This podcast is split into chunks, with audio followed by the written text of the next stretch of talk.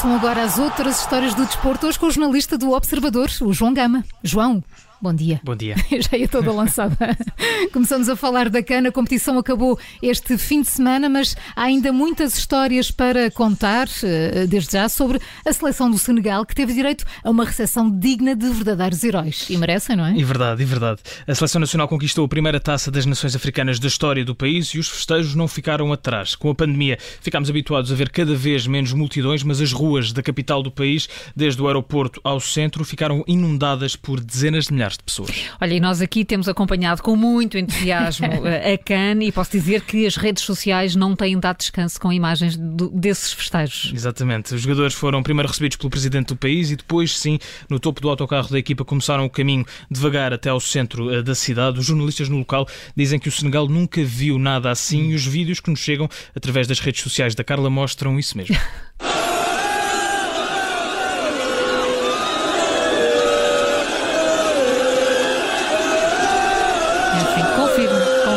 Aliás, estamos a usar o telemóvel da Carla. exatamente, exatamente. Só falta ver aqui o Éder a dizer é friado.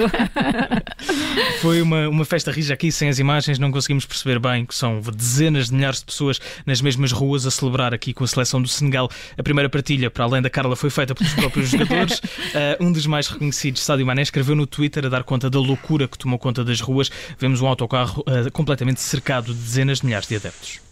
Ora, aqui está uma ideia que eu apoio: o 7 de fevereiro ser decretado como feriado nacional.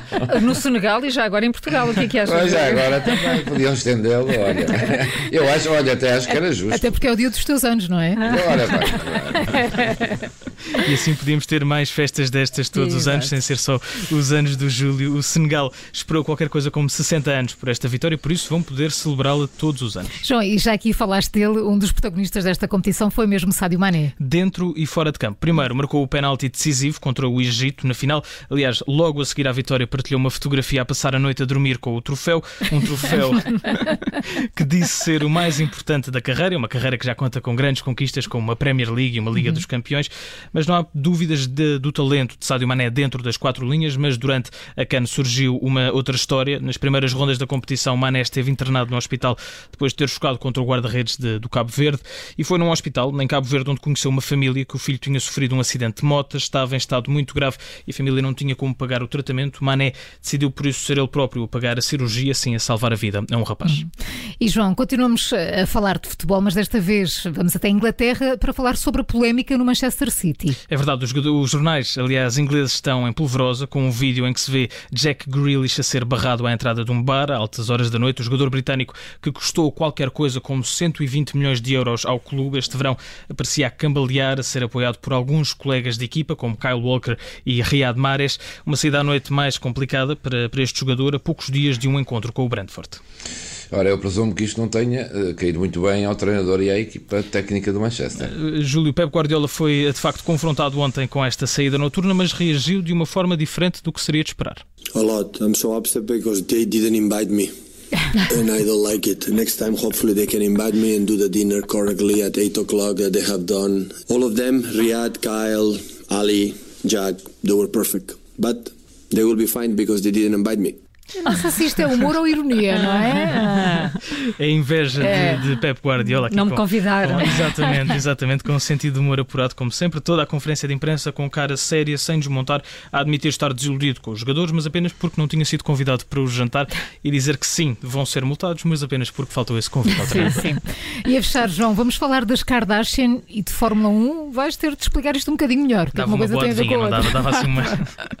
vamos falar da W Series, que é uma competição parceira da Fórmula 1, onde os carros são conduzidos por mulheres piloto. Ora, é uma competição bem recente, foi lançada em outubro de 2018, tem qualquer coisa como 500 milhões de fãs por todo o mundo e vai agora para a terceira temporada e vai contar com um reforço de peso. Uh, portanto, uh, vai ter uma das Kardashians ao volante, é isso? Quase, mas, mas não podia vai, ser, não? pelo menos. Podia ser, podia ser. Falamos de Caitlyn Jenner, que anunciou ontem que ia criar uma nova equipa, a Jenner Racing, para entrar na competição já este ano. Agora, Jenner não deve ficar ao volante, vai antes estar atrás dos bastidores, a liderar todo o processo, desde a construção dos carros até à procura uh, por novos patrocinadores. Ela, que, para além de ser uma antiga campeã olímpica, se não me falha a memória, mas diz-me tu, João, se eu estou errada, tem também experiência em Fórmula 1, não é? Temos que recuar até 1979. Venceu... Ah, João ainda não é.